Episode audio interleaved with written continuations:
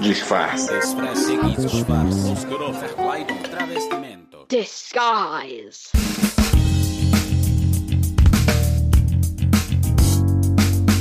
Oi, eu sou a Camila Cabete e você está ouvindo Disfarces, episódio 23, sobre dependência emocional. Sejam muito bem-vindos e vamos lá! Não é de hoje que eu tento fazer esse encontro acontecer. A Lígia Guerra é psicoterapeuta e escritora. E eu a conheci há alguns anos. Amo o conteúdo que ela faz nas redes e o que ela escreve. E um dia desses ela falou sobre dependência emocional e eu pensei, é agora. A gente precisa falar sobre isso. Falar de relacionamento, romântico ou não, é muito complicado. E não deveria ser. Na tentativa de normalizar esse tipo de diálogo, conversamos sobre muitas coisas e sobre a minha sofrência nas relações também. Porque, né? Se não é para eu expor minhas mazelas nesse podcast, eu não deveria nem estar tá aqui. Vem ouvir. Entrevista. Lígia, eu perdi as contas dos anos que a gente está tentando marcar uma conversa e se reaproximar desde que a gente se conheceu em Poços de Caldas? Não, Pedra Azul, não. É, acho que foi Poço de Caldas, né? Foi em Minas, Eu né? acho que foi em Minas. Isso é? mesmo, verdade. Não foi em Vitória, Nossa. foi em Minas. Feira literária, né? Isso. Nossa cara, vamos combinar. A gente se conectou pelas redes sociais e a gente nunca mais perdeu uma da outra ali nas redes. É, e tem muita conexão. Quem é apaixonado por literatura, por leitura, por criação nesse segmento, acho que é, é isso mesmo. É uma dança entre palavras e muitas coisas não ditas que também comungam, né? Pois é, até que enfim a gente tá gravando hoje, dia 21 de junho de 2021, no meio da terceira onda pandêmica, né? Praticamente. Exatamente. Devidamente quase totalmente imunizadas. Eu tô quase. Exatamente. Eu já estou imunizada da área da saúde aqui em Curitiba. Nós, felizmente, também tivemos essa organização do pessoal. Nossa gratidão ao. SUS também, né? Graças a Deus a gente tem a SUS. Tá fazendo um trabalho belíssimo aí para compensar o- as outras dificuldades, né? Os pesadelos que a gente tem vivenciado, né? né? Muito obrigada do fundo do coração por estar gravando comigo essa hora da noite. Eu que agradeço. Tem muitos assuntos para você. Espero que não seja a primeira e última vez que você venha no disfarce, porque tem muito assunto ainda pra gente cobrir. Que delícia. Né? Conte comigo. Eba! Mas antes eu queria que você tirasse os seus disfarces pra gente. Uhum. Eu comecei muito pequena como escritora, eu sempre fui muito apaixonada por poesia, nem sabia do que se tratava, psicologia, comportamento, psicanálise, nada disso. E foi um gosto, assim, nunca tive ninguém na família que, que escrevesse, então é aquela coisa que eu acho que nasce sem disfarces, que somos nós, a coisa mais singular que existe, que é a nossa identidade emocional. Tive uma família que valorizou muito isso, incentivou, e daí eu comecei a escrever uma coisinha aqui, outra ali, participar de um concurso de poesia e outro, e aí a gente vai se apaixonando por essa coisa louca, que é se deixar transbordar no meio da escrita, para mais tarde poder ir em busca um pouco da compreensão, se é que eu posso dizer assim, desses transbordamentos, tanto nossos quanto do outro. E foi apaixonante o dia que daí eu me deparei também com a psicologia. Acredito muito que as coisas realmente se somam, comportamento humano, escrita, poesia, são né, essas coisas da gente ter as nossas, os nossos nus aí expostos de um jeito diferente, que não necessariamente fisicamente. Mas acho que todos os conteúdos têm um pouquinho de questões autobiográficas de alguma forma. A gente sempre fala muito do que vai dentro, né? Das dúvidas, das angústias, vivências, ou no meu caso, até de vivências emprestadas como analista, a gente acaba tendo muita experiência no sentido do humano. E às vezes, sabe, Camila, eu vejo que quando eu tô escrevendo, tem dias que a dor é tão aguda, especialmente meio de pandemia, que tá todo mundo vivendo tantas dificuldades, tantas cruezas. Às vezes você empresta a dor do outro e, e cria também. Então, eu sou muito apaixonada pela escrita e pelo ser humano, porque é como se eu vivesse milhares de vidas em uma só. As pessoas abrem seus livrinhos ali, né, a cada hora de atendimento. Então, uma hora você está lendo um livro realmente físico, uma hora você está no Kindle, uma hora você está lendo um livro humano que felizmente confia em você e vai se abrindo lindamente. E é uma descoberta muito bacana. Então, sou bem apaixonada. Então, eu sou isso. Sou mulher, não sou mãe por opção. Tirando os meus disfarces, é uma escolha, né? Eu não gosto dessa coisa de tadinha, não pode ter filhos, não, nada disso. Não suporto isso também. né? E sou muito feliz, sou casada, adoro meu marido um parceiraço e penso que falar de amor é uma coisa que eu sempre gostei muito. Ai, que delícia! Quantos programas a gente deveria fazer? Uns 10, mais ou menos, para cobrir todos os assuntos. Cobrir os assuntos, dar uma quebrada em tantos tabus femininos que a gente vai tendo que lidar. Pois é, paradigmas que não servem para nada, né? E você tem algo muito em comum comigo, que é usar a literatura como ferramenta de autoconhecimento, né? Que ferramenta rica a gente tem muito. na nossa mão, né? cada livro que eu leio ou cada autora ou autor que eu descubro é tipo um, anos de vida às é. vezes, né? Alguns meses lendo um livro equivale a anos de vida de uma experiência, de uma empatia com determinada pessoa que eu não teria caso eu não tivesse contato com aquele livro, né? Então. E pensar que muitas vezes um autor tem uma obra ao longo da vida e ele nos entrega lindamente isso, né? Pois é. Que delícia! Mas hoje, hoje... eu chamei a Lígia, porque a Lígia tem uma rede social incrível que é no Instagram. Então a Lígia é uma das pessoas que eu sigo. Eu sigo algumas pessoas e tô deixando de seguir. Uhum. Eu acho que a gente tá alcançando um autoconhecimento digital que também, lindo né? Isso. A gente tá fazendo. Não é? A gente tá aprendendo a selecionar quem a gente segue, quem a gente compartilha, né? De uns anos pra cá eu venho fazendo essa seleção e me aproximando de algumas pessoas que estavam lá no meio daquele lixo todo, uhum. né? E quando você seleciona, os algoritmos passam a te alimentar direito. Que bonito. Né? Essa é a questão. Então, por conta disso, eu vi a sua postagem sobre dependência emocional. E a minha cabeça explodiu, assim, porque pelo que você contou, eu falei, meu Deus do céu, tá todo mundo aprendendo errado desde o início dos tempos, né? Tipo, principalmente a sociedade brasileira, né? Uhum. Eu queria que você começasse falando o que que é dependência emocional, para começar bem com o conceito básico. Eu gosto muito, Camila, e eu quero até aproveitar e falar que bacana essa colocação, como a gente faz faxina de alma também, a gente não faz faxina só de casa. E hoje a gente faz uhum. exatamente uhum. isso que você está trazendo, uma faxina de rede. Porque a gente vê, é estranho, a gente vê muita coisa ruim por aí, especialmente no meu segmento, tem muitos palpiteiros de plantão, que às vezes, inclusive, irresponsavelmente querem aconselhar, querem dar pitaco ou darem passos né? Que eu acho que nada pior que você dar passos para quem tá com dor emocional. Siga esses passos e ok. Como se fosse receita, né? Como se você fosse uma máquina. Isso. Ó, programa que você vai deixar de sentir. É, então, eu já, já, vamos avisar as pessoas que a gente não dará receitas. Hoje nós é, proporcionaremos reflexões para ver se a gente consegue não calar as angústias, porque elas não são feitas para serem caladas, mas para bater um papo gostoso com elas as angústias, as dúvidas, os medos, para que eles sentem no sofá da sala e não sejam jogados debaixo do tapete. Você pediu que quando a gente coloca olho no olho, nós vamos nos curando seja na escrita, seja no verbal, seja na reflexão, né? Então, quando a gente fala de dependente emocional, eu gosto muito de fazer uma analogia com a questão da dependência química. Né?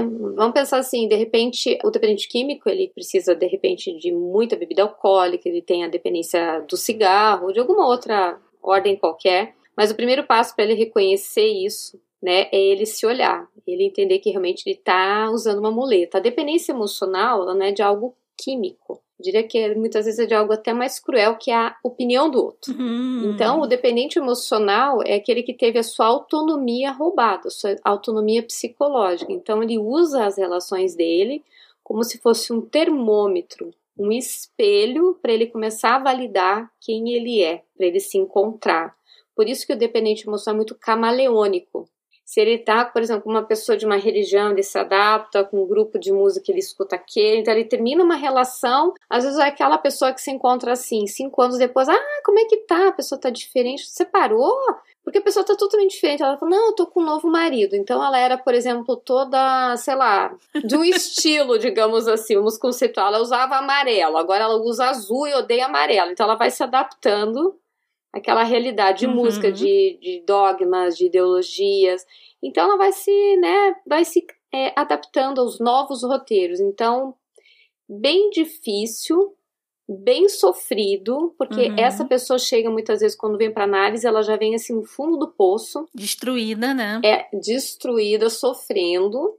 porque ela troca de personagens na relação, mas ela não consegue se encontrar em nenhuma relação. Né? Então a gente acaba tendo assim, ou muitas vezes um parceiro que gostou dela, que viu o que tinha por trás e disse: escuta, você tá precisando de ajuda, vamos lá. Uhum. Ou ela costuma se relacionar com outro dependente, que fica uma coisa maluca, né? Como se fosse uma pessoa se apoiando na outra, uma relação bem tóxica também. Nossa. Ou o pior de todos os cenários, o mais comum, que é alguém que simplesmente curte essa dependência, se alimenta dela. E daí ela pode se abrir em várias, eu digo assim, vários leques, né? A pessoa pode passar a fazer tudo pelo outro, porque o grande medo do dependente não é o medo de não ser amado, é o medo de ser Uhum. abandonado. Ele pode até não ser amado, contanto que a pessoa fique do lado dele. Então, por isso que é tão maluco. Nossa.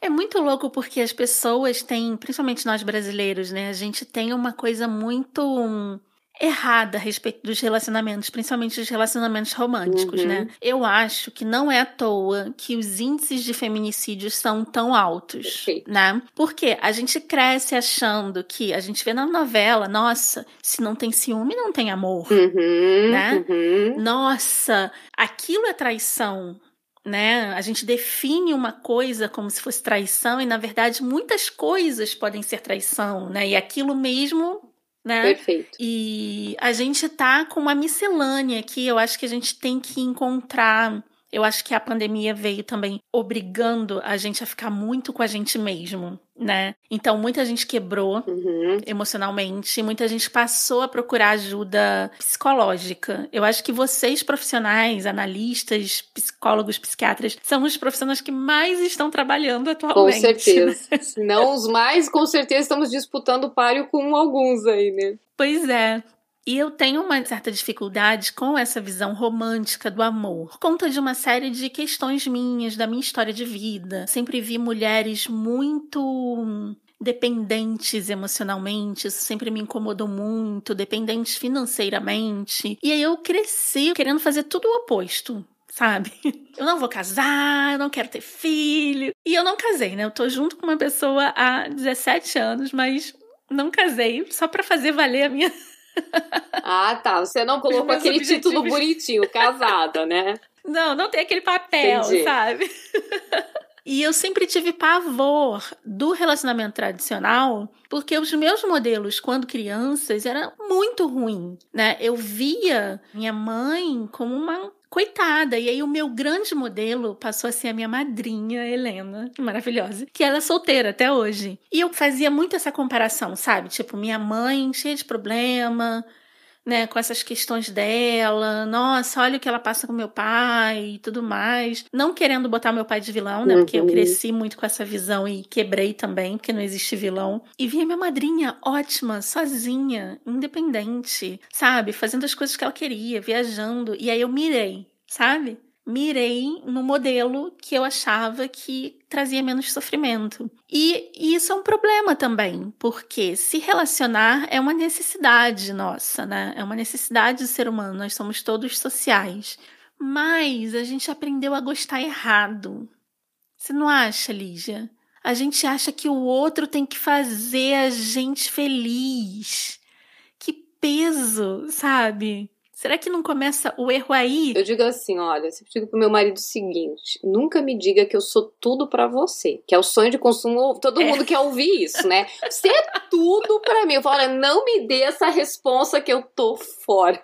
É peso demais, né? Exatamente. Agora, vamos abrir aí, vamos falar de várias Uhum. coisas. Você falou coisas incríveis, né? Acho que a primeira coisa que pode pensar é, quando a gente faz uma escolha, seja casar, embora a gente negue que tá casado com 17 anos, mas tudo bem.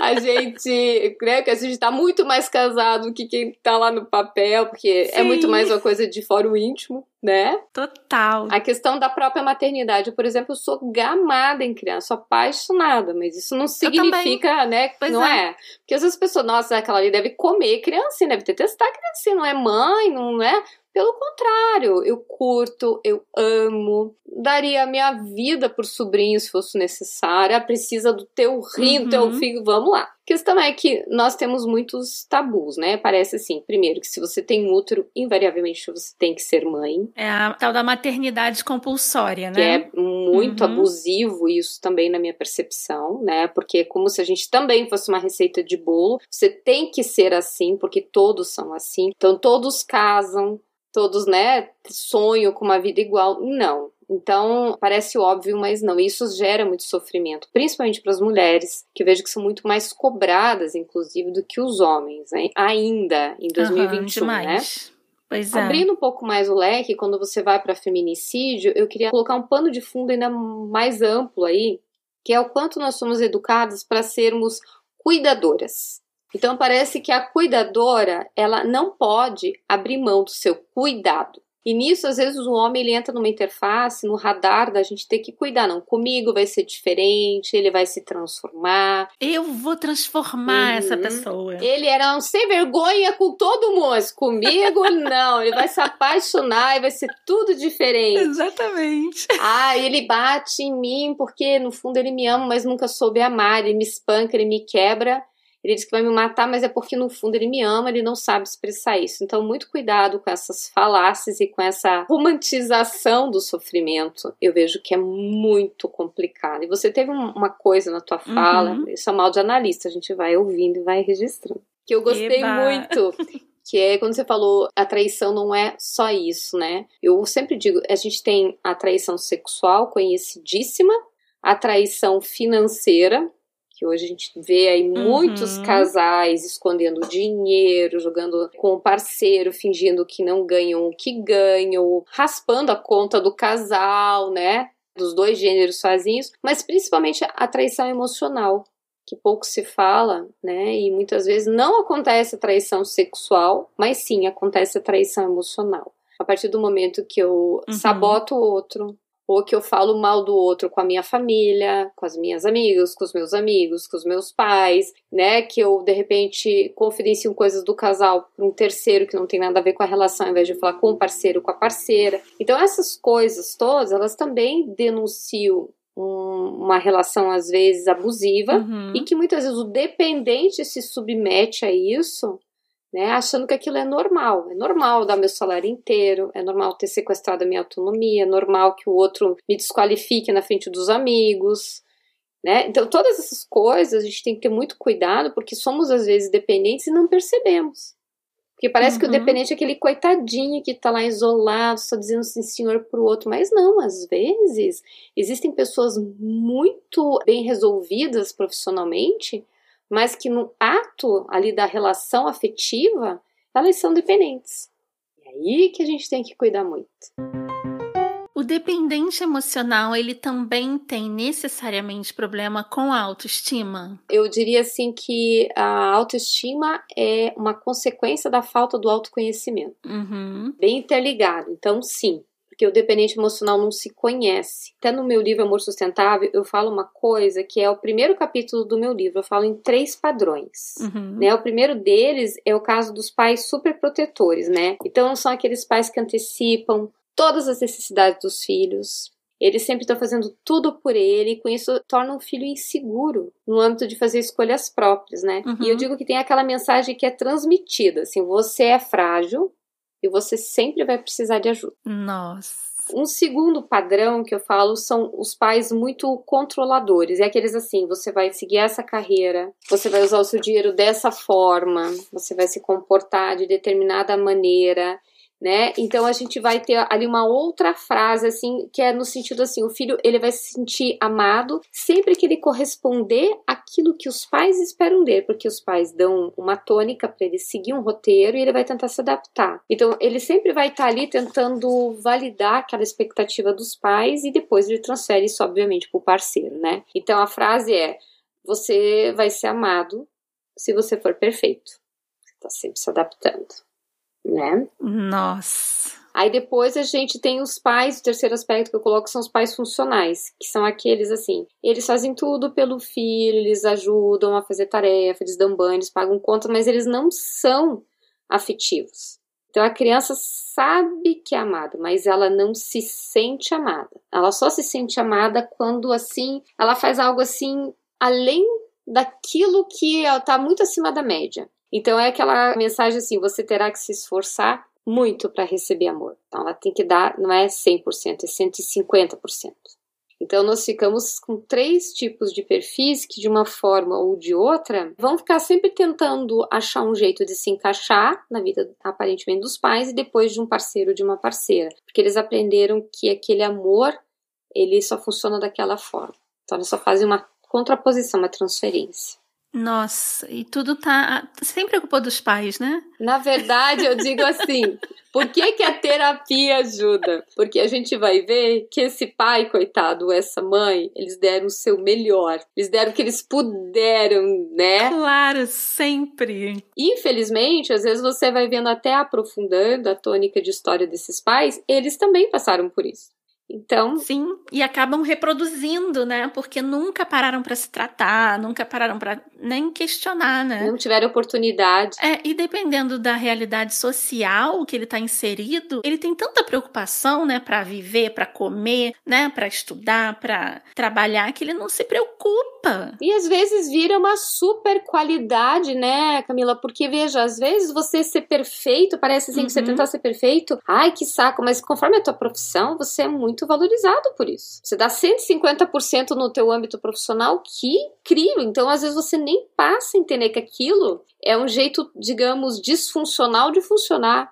Você vai naquela. É tudo uma questão de equilíbrio, né? Se tem alguma coisinha ali destoando muito evidente, é que tem algum problema. É, porque é claro, né, que os pais vão exigir, obviamente, coisas dos filhos, uhum. né? O problema não é essa exigência, o problema é você só amar quando essa pessoa estiver dentro desse cenário adequado, uhum. né? Ou de muita vulnerabilidade, se adaptar muito fragilmente, muito forte, muito perfeito, né? Porque essa palavra que se trouxe, né? A gente tentar equilibrar um pouco, uhum. se é que assim a gente possa dizer, é. né? Eu tento muito, olha como eu tento. e como é bonito quando a gente se descobre e quebra esse padrão familiar, porque daí as próximas gerações aprendem de um outro Nossa, jeito. Nossa, isso foi um divisor de águas para mim, na verdade, quando eu, eu faço terapia há muitos anos, né? Isso para mim é uma é como um plano de saúde, sabe? Se você pode fazer, você tem que sabe? Uhum. Tem que uhum. ter, é algo básico assim. E aí quando eu me deparei com os meus pais e eu vi e eu de verdade enxerguei que eles fizeram o melhor que eles podiam. Mas eles fizeram até muito me melhor do que eles poderiam, sabe? Pela história uhum. de vida deles, por tudo que eles passaram na vida até ter a gente e depois criar a gente, eles fizeram mais do que eles podiam, né? É que a realidade deles era tão ruim, tanto emocionalmente quanto familiarmente, que eu me peguei pensando: meu Deus, meus pais foram super-heróis sabe? Pelo que eles conseguiram. É. Então, eu parei de focar nos erros né, e no que aquilo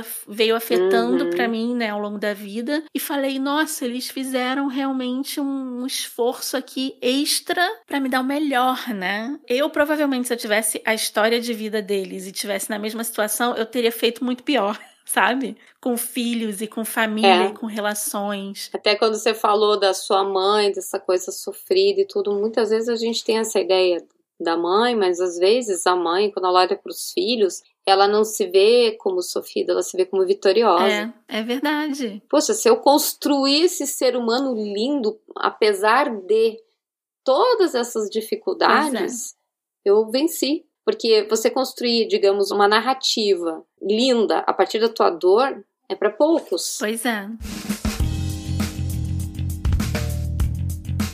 Este podcast é uma iniciativa independente, por isso que seguir a gente nas redes e receber o feedback de vocês, mesmo que digitalmente, é tão importante. É como o combustível para eu continuar o projeto, sabe? Estamos em todas as redes como arroba disfarcespod e eu como arroba Camila Cabete. Caso consigam nos ajudar com uma graninha, só procurar a gente no PicPay ou no Catarse. É graninha mesmo, gente, tipo 5 reais. Os links de apoio estão no disfarces.com.br. E como é que eu posso identificar que eu estou numa relação dependente? Quando você começa transferir, né? Uhum. Responsabilidade. Escolhas, responsabilidade, validação. Uhum. Quando você começa a anular perspectivas, sonhos, ou quando você começa muito a perguntar quem você é, o que, que você quer, e você não sabe responder. Uhum. E o curioso é que o dependente emocional ele costuma ser muito agradável. No começo da relação ele é muito sedutor, Uhum. mas em algum momento a chavinha vira. Quando ele começa a se envolver com o outro, ele se perde. Então é muito comum você ver um dependente emocional. Estou há muito tempo na terapia, estou resolvida. Ele vai para uma outra relação, começa a repetir um padrão. Faz sempre a mesma coisa. Aí você pensa, mas peraí, eu já tinha passado por isso. É. Eu já vi esse filme antes. Aham. Então, quando você começa a se ver repetindo algum padrão em algum momento, de alguma forma.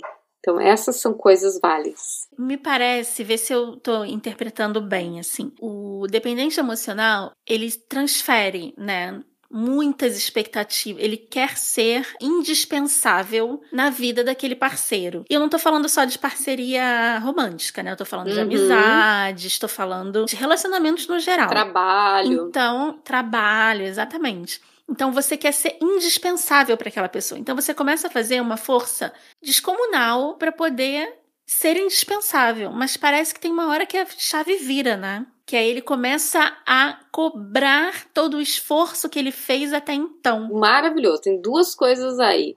Vamos pensar Uhum. juntos. Quem tá nos ouvindo, vamos pensar juntos nós duas. Você que tá aí nos ouvindo, você conseguiria identificar um dependente emocional através da sua rede social? Nossa. Vou fazer a lista? Vamos lá? Meu, sério, tem gente que não é possível. Você entra na rede, a pessoa tá lá. Você passa às Uhum. quatro da tarde na rede, a pessoa tá lá. Você vai dormir, a pessoa tá lá. A pessoa vive lá dentro, não é possível, Sim. negócio, aquelas Sim. querendo like. E se alimentando de like. Uhum. E de como isso, e de como aquilo, e que incrível, e que fantástico. Gente, não sei você, né, Camila, mas assim, eu normalmente eu tenho uma passada por dia, dou uma olhada, duas. Em tudo que a gente produz, excetuando quem vive de conteúdo digital, obviamente. Uhum. Eu tô falando de pessoas fora desse circuito, né? Mas eu fico pensando, com tudo que eu tenho para atender de pacientes, com tudo que eu tenho que estudar para atender esses pacientes, se eu começar a ver o meu analista 24 horas por dia na rede, alguma coisa não vai bater. Tem alguma coisa que vai dar um chiadinho, um ruidinho, né? Uhum. Até porque todo mundo que eu seguia, que tinha muito conteúdo, assim, que me enterrava de conteúdo, eu parei de seguir. Porque eu não dou conta, Lígia. Eu também não. Eu não dou conta. Aí a pessoa que produz, tipo, 24 horas de conteúdo só terra quem faz aquela produção pontual, tipo a sua, que eu quero estar ciente quando você produzir, entendeu? E contextualizado, né? É, exatamente. Porque de repente, se a gente começa a ver certas coisas estranhas, assim, sei lá, nada contra, mas eu acho que é um comportamento, uma pessoa que é fashionista, ela vai ter uma pegada de conteúdo. Eu não posso eu querer me igualar a uma fashionista. De repente, tô eu ali fazendo uma dancinha e trocando de roupa. Peraí, o que, que, que a minha psicanalista tá fazendo mesmo? Não tô entendendo qual que é. Pois é. Sei lá, tem isso também. Então, a gente. O que, que você está buscando? Você está buscando levar conteúdo para o seu público ou você está buscando likes? Aí também um outro ponto. Não, agora que você tá me falando, gente, as redes sociais é um terror para quem é dependente emocional. Hum, exatamente. É um lugar perfeito para se perder. Quem você é nesse mar de gente, né? E o dependente emocional parece que se compara muito também, né? É, Por isso que ele se perde. ele tem um sentimento de insuficiência. Então a gente tem que cuidar muito com essa questão. Hoje nós, a gente sabe, né, que de repente você ter muitos seguidores às vezes também não é muito positivo, né? Porque Não é mesmo. muito melhor a gente ter uma qualidade de seguidores do que ter milhares de seguidores que de repente não agregam. É tão bom você ter um público que às vezes te faz pensar, que te pede assunto, que te Uhum. desafia, que agrega. Muito gostoso. Eu, eu vejo que muito mais do que você ter milhares de seguidores, você se vê que qualidade legal de seguidores que eu tenho. Eles me motivam também, Uhum, que daí é uma troca. Sim. Agora, na medida que eu perco o foco que é levar conteúdo de repente para aquilo que eu faço, aí é uma coisa bacana para eu pensar, poxa, eu tô fazendo isso porque eu gosto, ou eu tô fazendo isso porque eu sou um dependente de opiniões externas, que muitas vezes de pessoas que eu mal Uhum. conheço, que é o que você trouxe tão assim inteligentemente, né? Que cenário perigoso, que território sem fronteiras para quem é dependente. Meu Deus, é muito louco. Que aí é, é, a cobrança vai para um outro setor, né? Para um outro nível. Para um outro nível. Eu fico vendo muitas relações sendo desenhadas nesse formato e eu sinto muito, sabe? Eu sinto muito por essas pessoas, porque eu acho que quanto menos você se conhece, né, e menos você se basta, entre aspas, né? Uhum. Menos você aproveita a vida, né? Imagina o que é você vivendo a vida baseado no que o outro vai achar e eu tenho que admitir que eu vou falar sobre mim, né? Porque aqui é para eu botar todas as minhas vulnerabilidades para jogo. É sem disfarces, né? sem disfarces. Eu vira e mexe, eu já caí em relacionamentos assim sabe, de uma certa dependência emocional, porque eu gosto de ser querida. Quem não gosta? Pois é. Eu gosto, eu não sou aquela pessoa que curte ser a malvadona, uhum, entendeu? Sim, tem um certo prazer mórbido, assim, né? É, um prazer mórbido em ser mal educada ou odiada. Eu não sou essa pessoa. Eu gosto de me conectar com as pessoas. Não é por aí que você quer ter o público. Pois é, exatamente. Não é o meu caminho, não. entendeu? Então, eu gosto de me conectar com as pessoas. Eu costumo dizer que o meu trabalho, o que eu produzo, conteúdo, podcast, tem um único grande objetivo que é me conectar às pessoas pessoas, uhum. né? Porque eu uhum. acho que eu só aprendo me conectando, uhum. né? Entendendo vulnerabilidades alheias, trocando experiências e tudo mais. Então, eu já me vi muitas vezes em relações assim, que quando eu percebi engraçado, eu sou uma pessoa muito felizarda que eu não tenho que reclamar dos homens. Mas mulher, olha, amizade é uma coisa. Com certeza eu tenho que trabalhar muito, porque eu escorrego, sabe? Quando eu vejo, eu tô fazendo tudo para agradar, sabe? Uhum. E aí, o que, acontece com o outro lado? Você vai sendo cada vez mais exigida. Perfeito. Né? Uhum. E aí chega uma hora que eu falo: não, pera, né, por conta de muita terapia e muitos anos. Falo, pera, não tá legal, não vai dar certo, e aí eu tento fazer o caminho oposto, né? Só que às vezes chega num ponto que só a ruptura mesmo sabe? Resolve. Interessante isso. E é muito complicado, porque isso já aconteceu três vezes na minha vida adulta. Parece que a minha personalidade atrai um tipo de. De pessoa. De dependente emocional, é.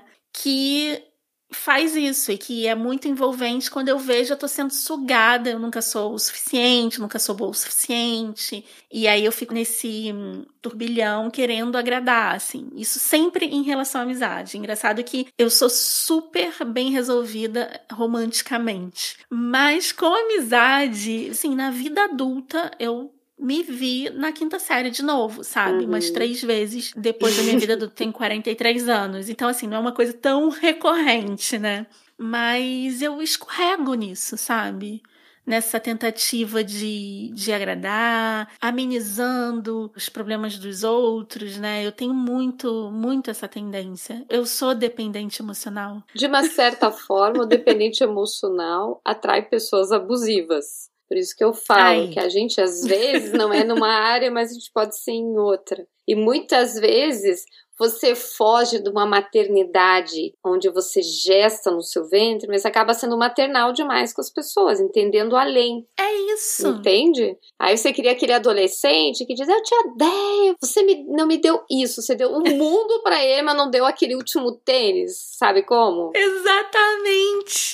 É isso. Esses dias a paciente estava falando isso pra mim: Minha filha se desgritou pra mim, Lígia, que ela me odeia, que ela não me ama sabe? Aí eu falei, mas você quer, primeiro, sem respeito a gente não tem amor. Aí é ela isso. sacou na hora. Então a próxima vez que a filha gritou, a filha disse: Eu te odeio, eu não te amo. Ela gritou pra filha. Ela foi em alto, apontou pra filha: Eu não quero que você me ame, eu quero que você me respeite. Nunca mais rolou uma manipulação. Ela fez essa chantagem. Exato. Ó, se você não fizer, eu não vou te amar. Exatamente. Então, às vezes, é, também é uma forma, né? Quando você faz uma abertura e diz: Minha mãe foi tão sofrida, Lígia. Aí eu olho para aquela mãe, eu não quero ser daquele jeito. Eu digo, gente, quando você fala É. que você não quer ser como sua mãe, está ferrada. Aí, já Você era, já, já, é, sendo. você já tá sendo. Você não quer sofrer, você não quer ser boazinha, você não quer ser generosa como a sua mãe. Adivinha, você não faz isso com homem, mas adivinha onde que você faz? Com amigas. as amigas. Você vai, Óbvio. você vai deslocar. É. Então eu digo, não É. diga, eu não quero ser assim. Seja mais generosa com você. Diga, eu vou olhar o que disso tudo respingou em mim para eu poder me entender e talvez até dizer, puxa, que legal que a minha mãe era generosa, mas eu não quero transformar essa generosidade em abuso dos outros, porque eu sou igual, Sim. eu sou tão igual que eu vou cuidar mais. É isso. É o, o ajuste fino que a terapia traz pra Isso. gente, né? De perceber quando isso tá começando a acontecer e você Um dá passinho passos para pra trás, trás, né? feito uma gestalt, É. né? Que quando você tá muito perto daquela imagem de figura fundo, você só vê um pedacinho. Mas que quando você Uhum. se aprofunda, você toma uma certa distância, você consegue ver outras imagens dentro da imagem. É.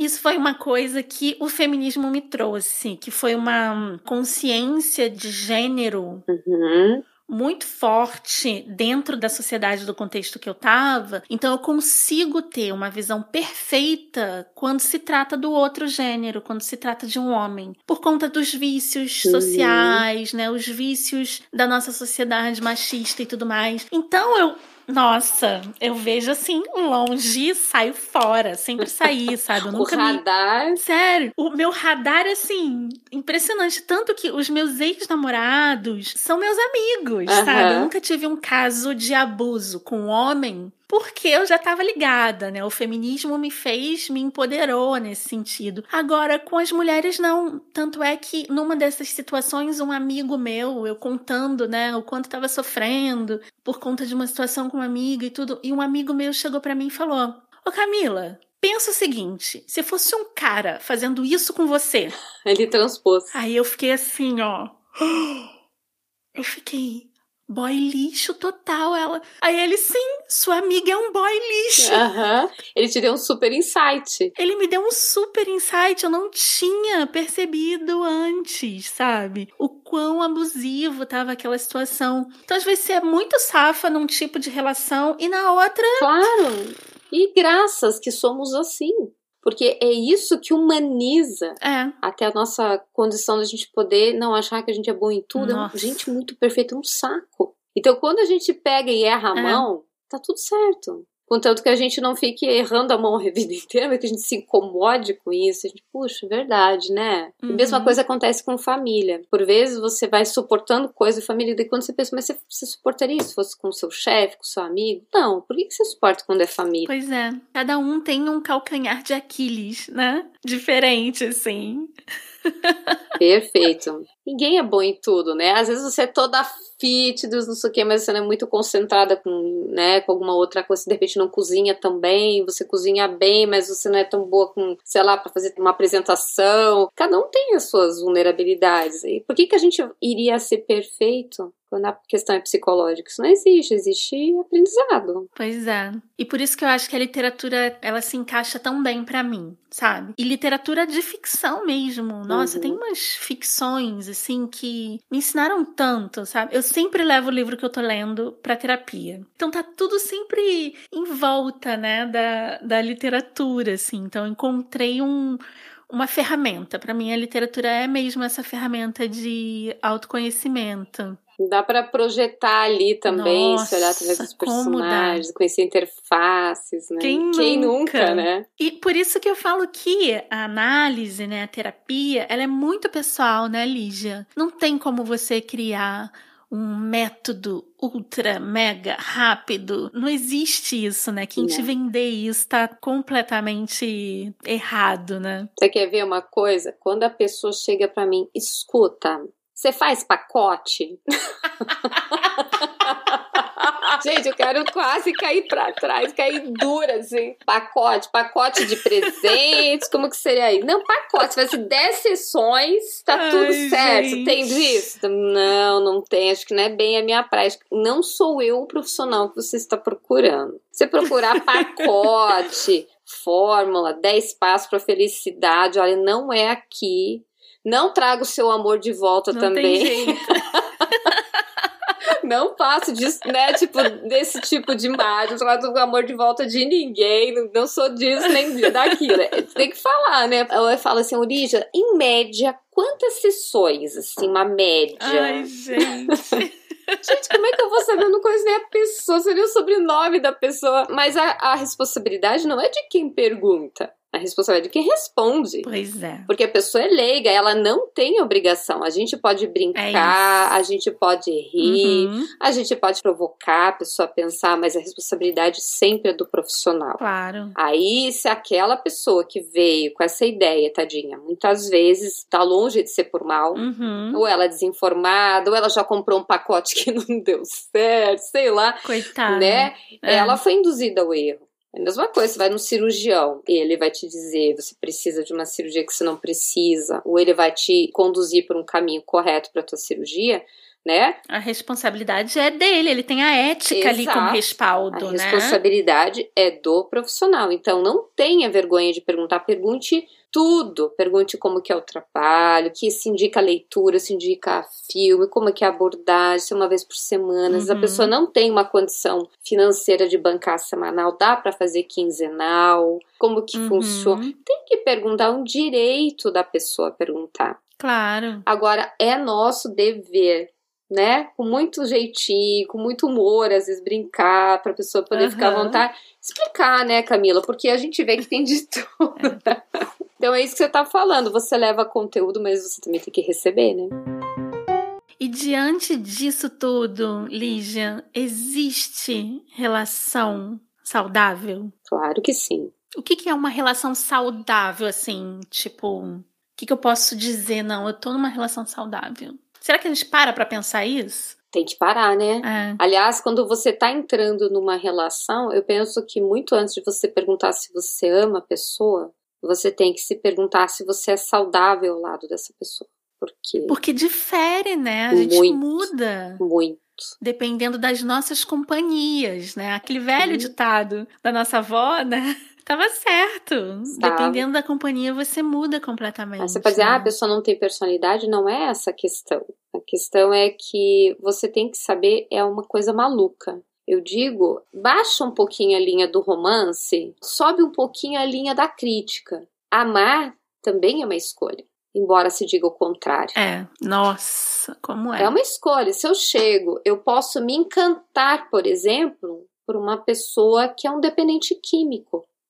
Eu posso ver que tem sofrimento, que tem dor, uhum. mas ele realmente está disponível a buscar uma transformação, e eu estou disponível nesse processo a correr esse risco. Se eu tô namorando um uhum. workaholic o tempo todo, que tudo para ele é trabalho, eu adoro ele batalhador, mas sabe que aquilo que eu acho lá no começo lindo, batalhador, vive pro trabalho, incrível, valorizado, mas que nunca pode viajar comigo no final de semana, nunca tirar férias, nunca tem tempo para nada que não seja fazer trabalho. Eu quero essa pessoa para mim.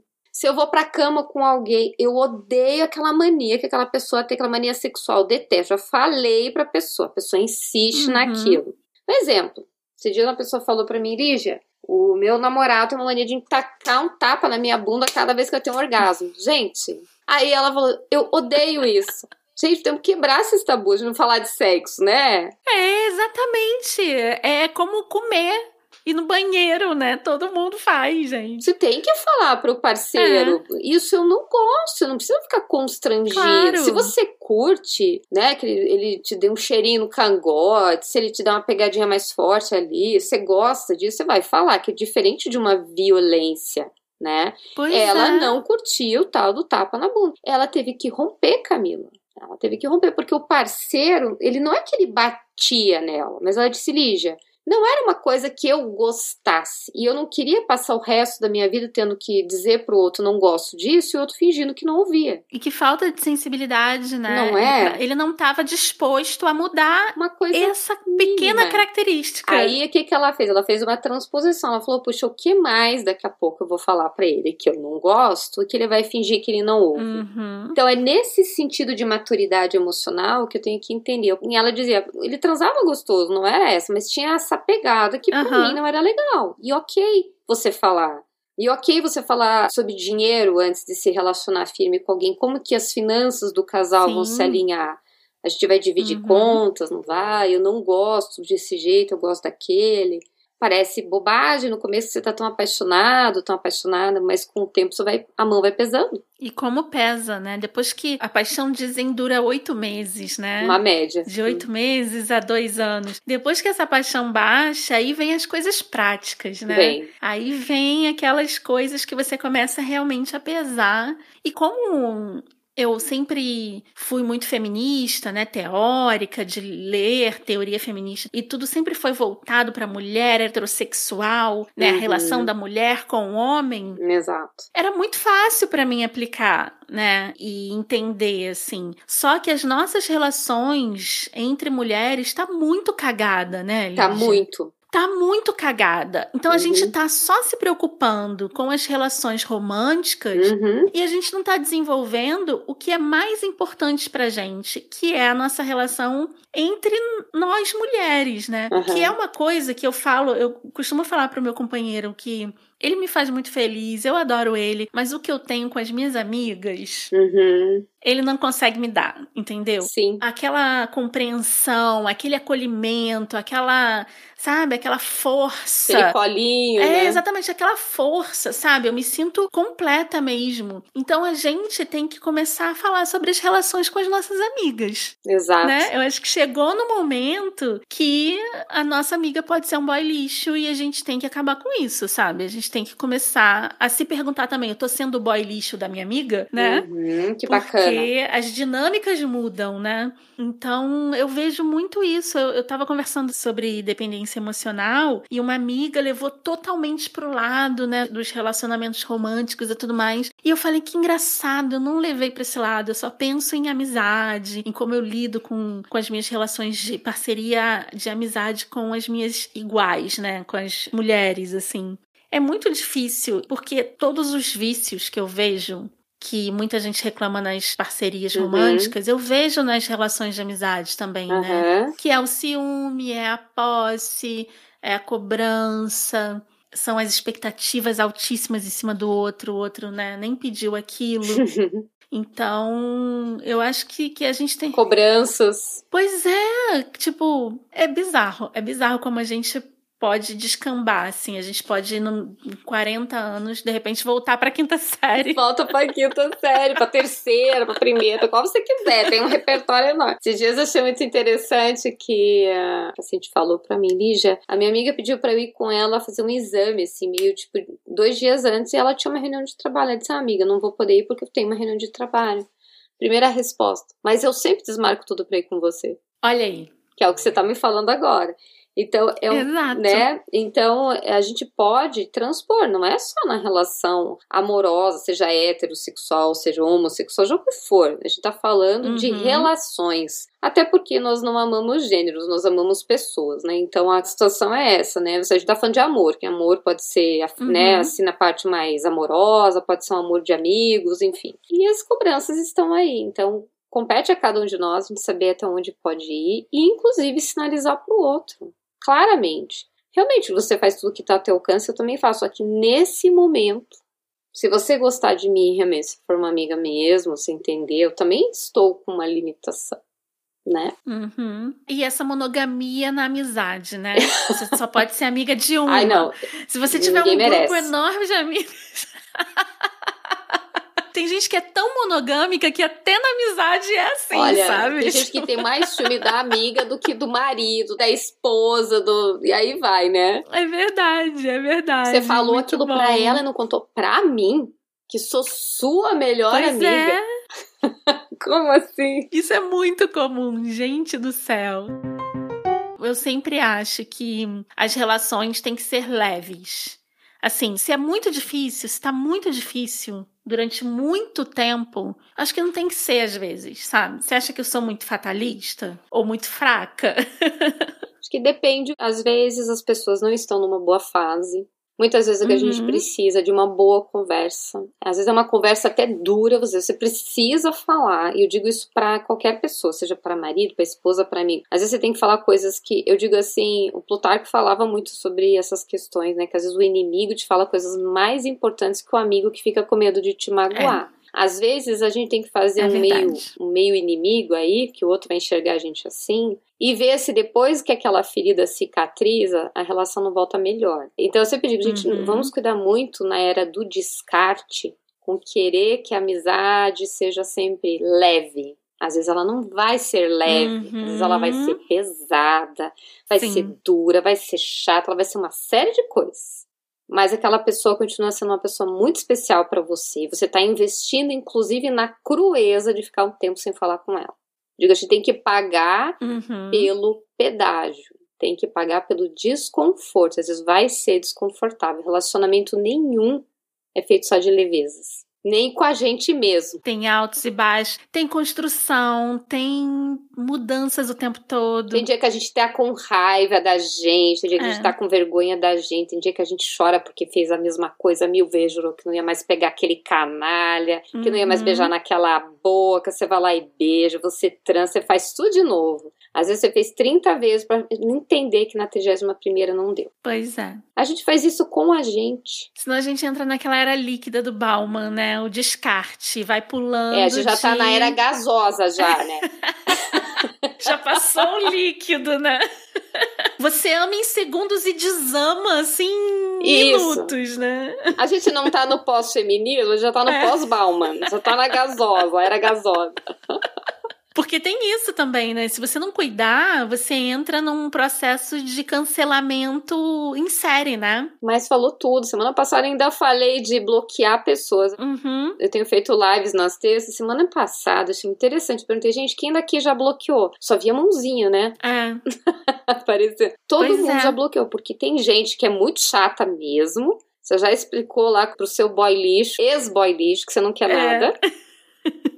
E o cara continua se comportando como se fosse o seu boy atual. Não pois dá. É. Às vezes não dá. Extremos, extremos. Tem gente que tem que bloquear, tem que romper, que não entende. Você fala em 15 idiomas, a pessoa não entendeu. Tudo bem. Pois é. Que é diferente do circuito ficar pesado um período e a gente só querer, talvez, a leveza. Aí, nesse sentido que você me perguntou, né? Isso, então, exato. acho que é nesse aspecto que a gente tem que cuidar um pouquinho só pra gente, às vezes, insistir um pouquinho mais. Às vezes o outro tá numa fase difícil. Uhum. Você é Sim. casada há quantos anos? Não, não, você não é casada. Esqueci. Você está. Vamos lá, você tá num relacionamento há mais de uma Sim. década, sem muito. Você sabe que é assim, que às vezes Nossa, tem períodos. Tem altos e baixos. Claro. Tem distanciamentos e proximidades, né? Tem. Tem tipo, ai, acho que a paixão acabou e de repente tá você apaixonada é de verdade, novo. É verdade. Tá se descobrindo. A amizade também tem esse momento de apaixonei, desapaixonei, né? Uhum, a diferença total. é que talvez você não, não more junto, você talvez não tenha que repensar certas coisas que, né? É. É mais fluido, né? Eu tenho uma grande amiga que ela já veio, inclusive, aqui no Disfarce, que é a Cássia. que ela é muito perfeita, assim. Eu sou cercada de arianas, né? na minha vida. É muito engraçado. Ali muito fogo. bem. É, e você eu, o quê? Eu sou virginiana. Ah, entendi. e eu atraio, assim, eu gosto muito de lidar com a Ariana. E ela é muito assim, tipo, ai, tô de saco cheio. Então, em vez da gente ficar despelando né, o nosso ódio nas redes, a gente fica uma com a outra, porque eu sempre vou perdoar ela, ela sempre vai me perdoar. E aí ela desabafa porque ela falou de alguém que ela tava querendo falar, ela falou de alguma coisa que tava abafando ela. Eu nunca vou julgar ela, entendeu? Isso é tão lindo de uma relação. Você sabe que o outro tá ali te esquartejando naquele momento, mas você sabe que ele está no mau momento. Exatamente. sabe aquela frase assim, desculpa que eu te falei enquanto eu tava com fome? Exatamente. E a gente, às vezes, quando a gente tá muito tempo sem se falar, ela me manda assim uma mensagem de voz do nada e fala: Eu não deveria estar tá falando isso, né? Mas você vai me entender. Aí começa, né? Ela começa a falar. É tão uhum. bom, né? Tem coisa mais Ó, respondendo o que é um relacionamento saudável, que a gente tava uhum. nessa, uhum. eu diria que é mais ou menos isso. Relacionamento saudável é quando você pode mostrar o teu melhor e o teu pior, uhum. sem ter que ficar cuidando do que você fala, você se saber amado, saber que ama, e você saber que às vezes o outro te fala um negócio e não foi legal, é. mas você sabe que ele não fez aquilo para te sacanear, ele que não tá bem, ou ela que não tá bem. Gente, tem coisa mais bonita que isso. É verdade. E o meu Ariano em casa, ele é muito assim, mais ríspido, né, do que eu. Eu sou uma pessoa mais eu também tenho as minhas grosserias. É terra, né? é terra. Eu tenho as minhas grosserias, mas eu sou mais afetiva, né? Então, às vezes, uhum. você pode escolher como receber aquilo que o outro tá uhum. falando, né? Tem dias que não. Na TPM, né? Você sempre acha a outra pessoa um horror. Ou tem dias que você tá de lua virada. Mas geralmente você escolhe como receber aquilo, né? Não, a pessoa não estava bem, como você falou, né? A pessoa não estava bem, uhum. dá um tempo uhum. para ela, ela não quis me machucar. Mas tem aquelas pessoas que tudo que você fala é pro mal, né? Então, qual é o sentido de você estar tá numa relação assim? Exato, você tem que ficar se explicando 24 horas por dia. Porque às vezes a gente, quem nunca pisou na bola e foi grosso? Pois é. Foi grossa com o parceiro. Mas, poxa, você tem ali, poxa, desculpa, foi mal, não devia, não era com você, você pode me desculpar. A gente ter essa habilidade, o outro, mesmo de bico, te entender, é, te é tá isso. bom, vai, né? Agora, se o outro só quer ver o ruim, inclusive no bom que você entrega. Qual é o poder que você tem de mudar isso, também, né? Não tem. Então aí você tem que ver se daí você tá numa relação saudável. Uhum. Porque não é saudável pois isso, é. né? É aquela velha história. A mulher é gata, é trabalhadora, o cara é gato, é trabalhador, os dois têm tudo a ver, mas aí o outro só fica procurando a falta, é. só vincula com a falta, com a falta, não é legal. Ah, que delícia falar sobre relações e seres humanos e o quanto somos falhos. e quanto somos bonitos e aprendemos com essas confusões, né? E únicos, né? Singulares, sem Muito dúvida. obrigada, Lígia. Eu que agradeço. Eu queria que você falasse dos seus livros no nosso site, no disfarces.com.br. Eu vou colocar todos os créditos, vou colocar a sua rede social, vou colocar links para as pessoas comprarem seus livros. Eu queria que você falasse um pouco, deixasse o caminho para quem quiser entrar em contato com você direto, divulgar uhum. o que você gostaria de divulgar agora. O microfone é todo seu. Ah, eu quero convidar muitas pessoas para virem fazer parte, principalmente do meu Instagram, que é a rede que eu consigo nutrir com mais tempo, mais dedicação, que é o Lígia Guerra Underline. Eu gosto de diariamente colocar alguma coisinha. Tem dias que eu consigo produzir um conteúdo mais profundo, tem dias que eu passo uma mensagem mais leve, mas eu procuro sempre estar em interação, de alguma forma agregando algo que nem todo mundo tem acesso a uma terapia, nem todo mundo tem acesso a poder, seja repensar nas suas questões. Então, é um espaço que eu abro, por isso que nas terças eu faço live, para trazer um pouquinho para perto e também para dar um retorno mais próximo das pessoas. Uhum. Acho que é, eu aprendo muito com o ser humano, eu gosto de gente. Essa é, é o meu caso. Eu gosto de ser humano. E então estamos unidas Sim. aí. Eu faço palestras, eu tenho um atendimento, né, no momento online, em função da pandemia, uhum. algo que também é muito bacana porque abriu pra gente de muitos estados, expatriado de todos os lugares, é muito gostoso. Isso é incrível, né, Lígia? A gente perdeu muito. essas amarras, né? acabou, né? é. né? Você pode trabalhar em qualquer lugar. E eu falo muito dos expatriados, porque antes a gente não tinha tanto acesso, mas Normalmente eu gosto de fazer a terapia na nossa língua materna, Sim. porque a emoção sai mais fluida, né? Uhum. E o meu livro hoje que está mais acessível, os dois assim que estão aí que dá para comprar pelo Kindle, nas redes aí, nas livrarias, né? É Mulheres das Avessas e o meu mais recente que é o Amor Sustentável, que é onde eu trabalho bastante essa questão da dependência emocional e principalmente realmente da sustentabilidade da relação numa época de tanto descarte, uhum. a gente uhum. tem que ter muita consciência né, das nossas relações, com que a gente está construindo elas. Como eu digo, que são escolhas também. Total, muito obrigada. Agradeço muito, Camila, o espaço. Eu tava super ansiosa pra gente fazer o nosso primeiro papo logo pra desbloquear esse canal. Disfarçar, não, Sem né? Vou tirar os disfarces. Exatamente. E obrigada do fundo do coração. Pra Conta mim, sempre com os nossos microfones, sempre que você quiser. A gente está sempre aqui disponível para você. Obrigada. Obrigada, minha querida. Um prazer enorme.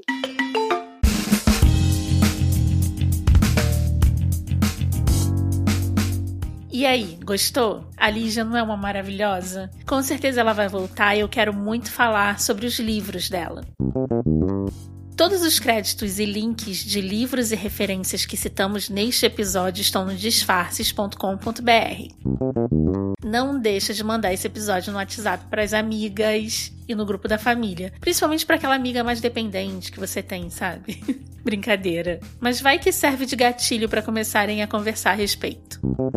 Quer desabafar? Me escreve, como antigamente faziam, escrevendo e-mails bem cringe, sabe? Pode escrever pro camila@disfarces.com.br. Eu vou adorar receber e vou responder e provavelmente a gente vai se conectar, que é por isso que eu tô fazendo esse podcast, somente para me conectar às pessoas. Fazemos parte da família Central 3. Disguise. Esse podcast foi editado por Domênica Mendes.